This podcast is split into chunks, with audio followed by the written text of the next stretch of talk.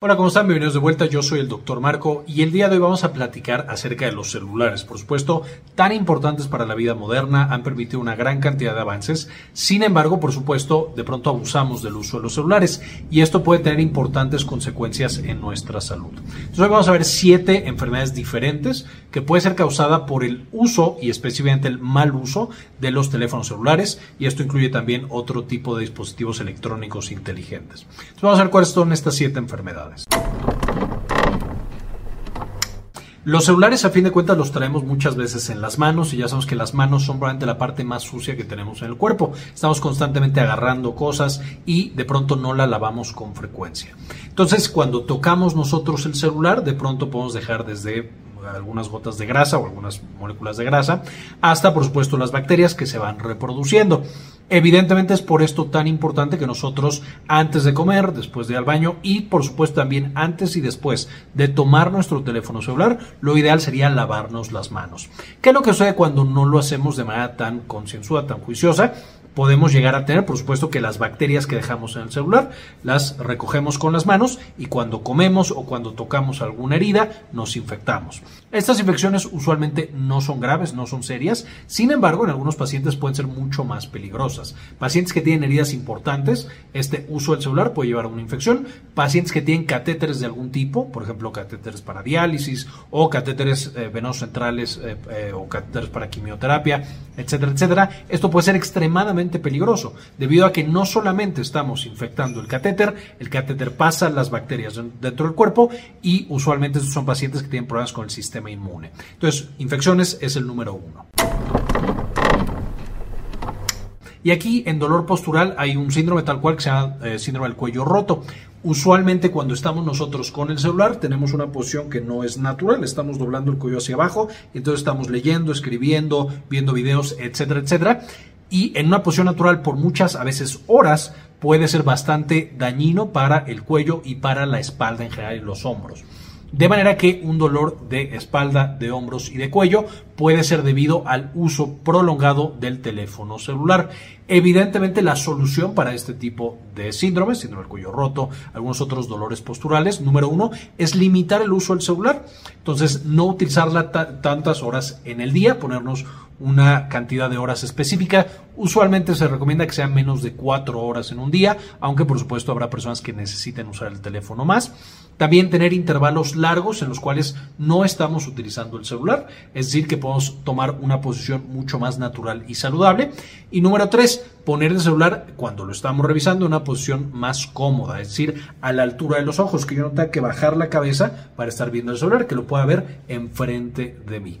Eso alivia mucho el estrés y el daño que le estamos haciendo a nuestro cuello, a nuestros hombros y a nuestros músculos en general.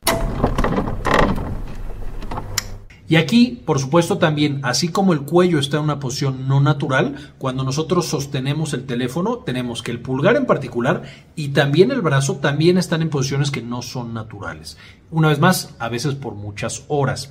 Esto puede llevar a diferentes patologías en las que se genera un dolor, primero no tan intenso y con el paso del tiempo mucho más intenso, e incluso artrosis del pulgar. Por supuesto, esta degradación o esta afectación de las articulaciones que tenemos en nuestro dedo pulgar que nos llevan a que vaya perdiendo la función. Esto puede ser incluso para los dos pulgares, debido a que de pronto escribimos, por ejemplo, con ambos pulgares.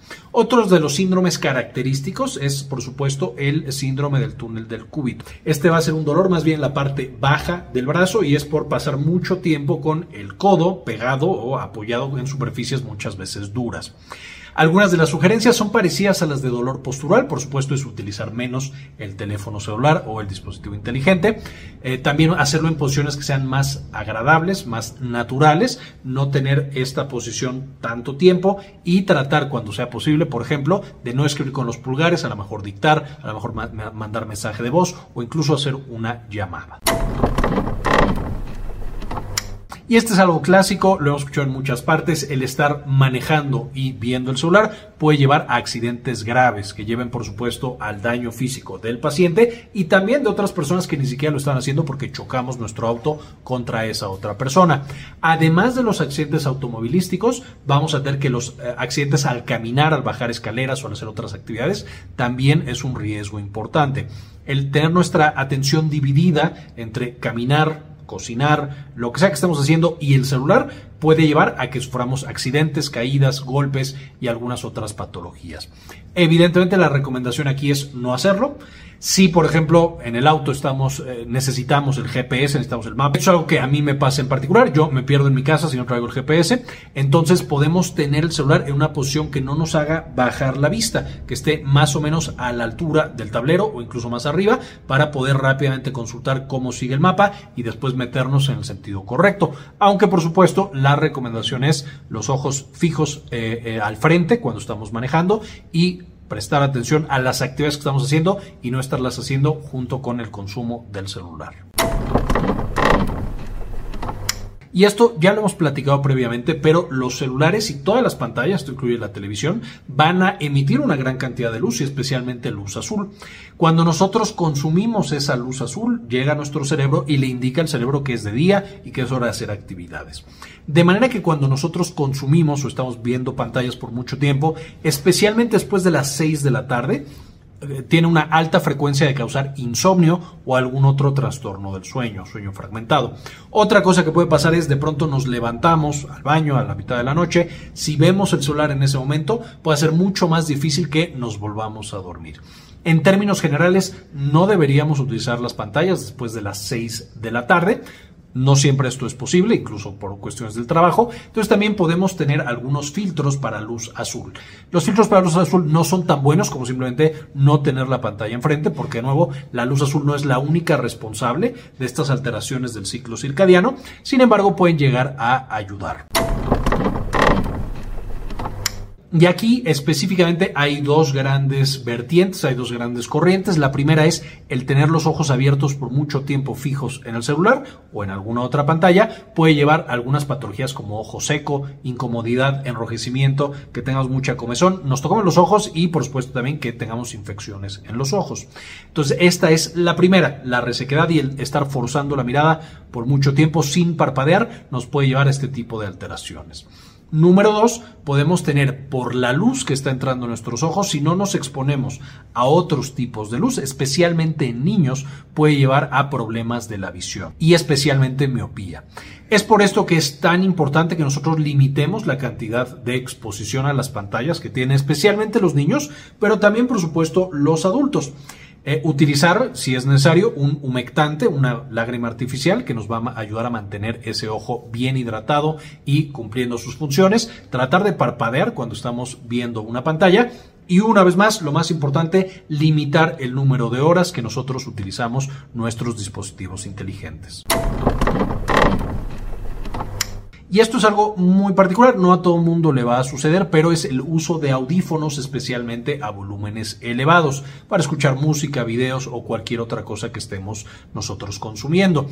Este eh, nivel demasiado elevado y, y, el uso constante de audífonos puede llevar a que la membrana timpánica, los huesecillos del oído medio, entre otras cosas, dejen de funcionar de manera adecuada y vayamos perdiendo agudeza auditiva.